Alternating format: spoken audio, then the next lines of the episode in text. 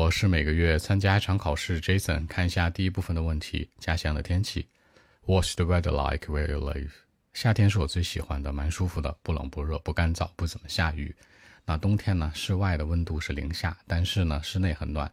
秋天和春天没什么说的，就是大风天呗。OK。Actually, uh, it's pretty good in summertime. Usually full of sunny days, you know, not very hot or dry. It doesn't rain very heavily. But in wintertime, it's usually getting cold outside. The temperature is like uh, falling below zero most of the time. In spring and autumn, it's filled with uh, windy days, you know. So for me, I think that the weather condition is right for me. I love it. You know, I grew up there. So that's it. 那都是大晴天儿，usually full of sunny days，不怎么下雨。It doesn't rain heavily。